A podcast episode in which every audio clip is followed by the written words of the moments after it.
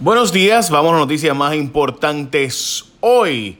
Viernes 7 de junio de 2019, primero que todo Donald Trump defendió a la Junta de Control Fiscal y dice que Junta es la que hay. Básicamente establece el gobierno federal fue al Tribunal Supremo. Ustedes saben que hay varios pleitos y que finalmente llegaron al Tribunal Supremo de Estados Unidos diciendo que la Junta es inconstitucional y que Fuchi no está mal. Bueno, pues resulta ser que dice eso, ¿verdad? Bonistas y grupos de empleados, ¿verdad? Que tienen ciertas alegaciones. Pero por otro lado, pues hay gente que dice que la Junta es necesaria para poder lograr la ley promesa, que es la que ha permitido que nos paguemos sobre 12 billones de dólares en deuda.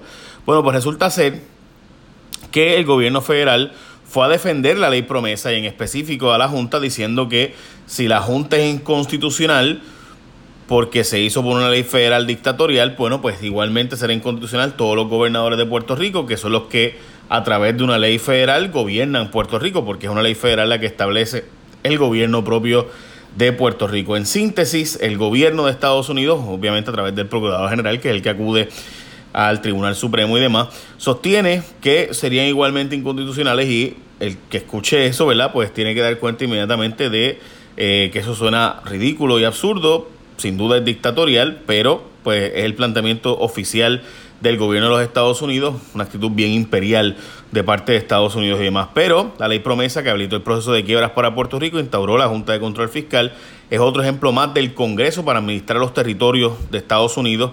Desde, el punto de vista de Estados Unidos, recuerden que cuando hay un territorio, pues el Congreso va a establecer cómo se va a gobernar ese territorio. Los estados pues no funcionan igual, ¿no? Tienen una constitución estatal eh, per se, pero aquí es una constitución autorizada por el gobierno y el Congreso de los Estados Unidos. En fin, promesa es otro acercamiento innovador. Esta es la cita que usa la gente Noticel, eh, que puso ¿verdad? El, el Procurador General del Tribunal Supremo de los Estados Unidos, donde es un sistema innovador de gobernanza territorial, así como usted lo escucha, ¿verdad?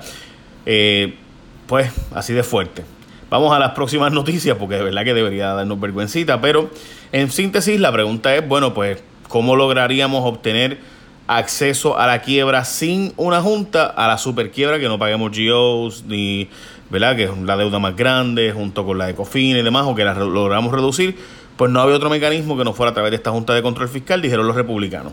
Y pues eso es lo que ha hecho que muchos de nosotros, incluyéndome, pues defendamos el que, bueno, pues Sí, es duro tener sin duda una junta, es duro tener una sindicatura, pero todos los países y todos los que han pasado por una quiebra tienen un síndico, incluyendo, ¿verdad? Eh, tienen una gente que se encarga, en la Troika en Grecia, por ejemplo, eh, el tribunal de que vio el caso de Argentina, por ejemplo.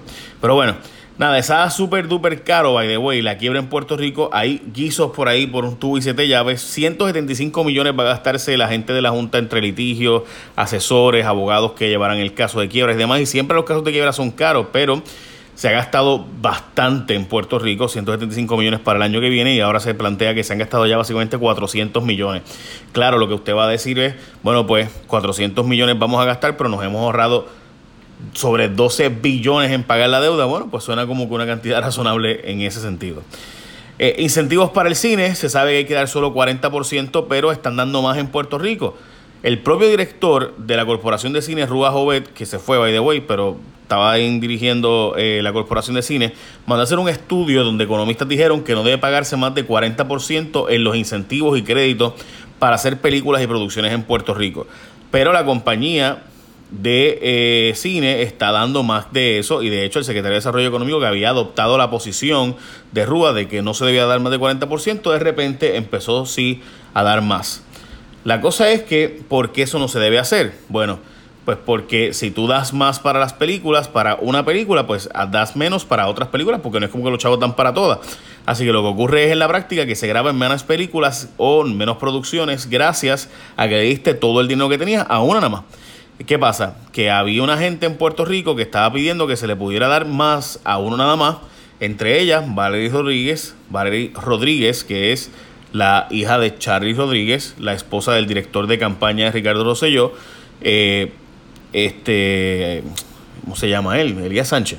Este, pues resulta ser que Valerie Rodríguez era una de las que estaba cabildeando fuertemente para que continuaran dándole ciertos incentivos a unas personas en particular vinculadas a el PNP.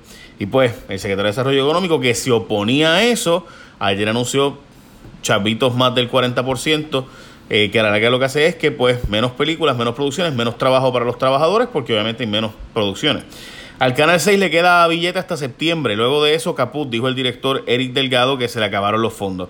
El único gallo, gente, que canta en secreto es el gallo de Rivera Chats, porque el gallo de Rivera Chats allí en el Senado resulta ser que estamos preguntando desde el pasado sábado. Y esto me consta porque yo el viernes envié la foto eh, a los compañeros de Telemundo, de Telenoticias, eh, de una foto del gallo cubierto. Estaba cubierto con una bolsa azul y dije, aquí van a inaugurar un gallo y fueron a buscar cuánto costaba el gallo. Telemundo fue allí, de hecho, fuimos al canal que el sábado estuvo reportando el asunto de, los, de este gallo y fue una actividad, ¿verdad? Y demás, eh, una feria agrícola donde se inauguró el gallo.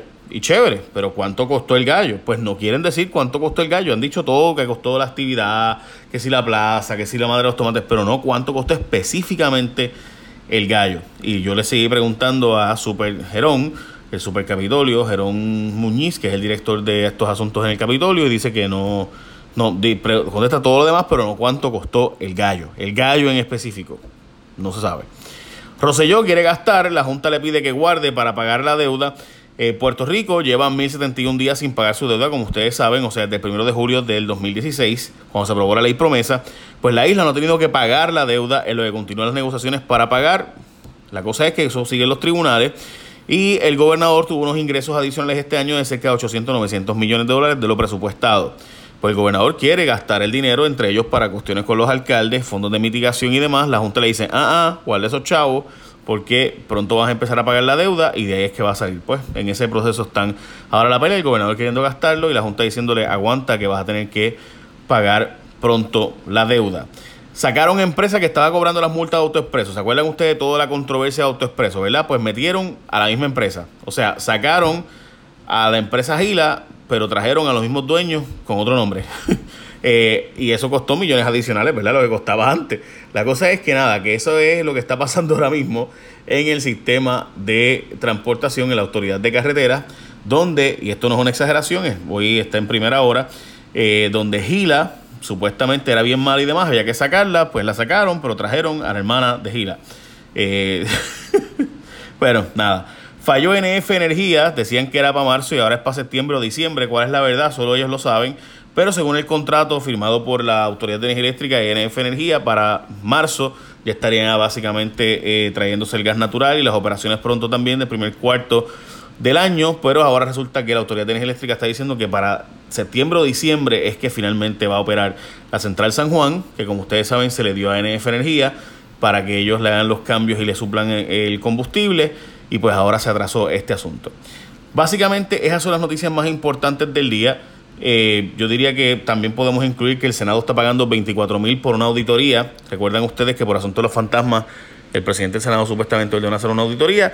Pues la empresa que está haciendo la auditoría va a cobrar 24 mil dólares eh, y se trata de Virgilio Vega III, quien realiza auditorías para el cuerpo legislativo, pero lo gracioso, curioso es que él es un donante de Rivera Chats, así que no pareciera ser como que será la persona que más objetiva en la investigación del asunto, de los contratos fantasma capitolinos. Básicamente esas son las noticias más importantes. Échame una bendición. Buen día.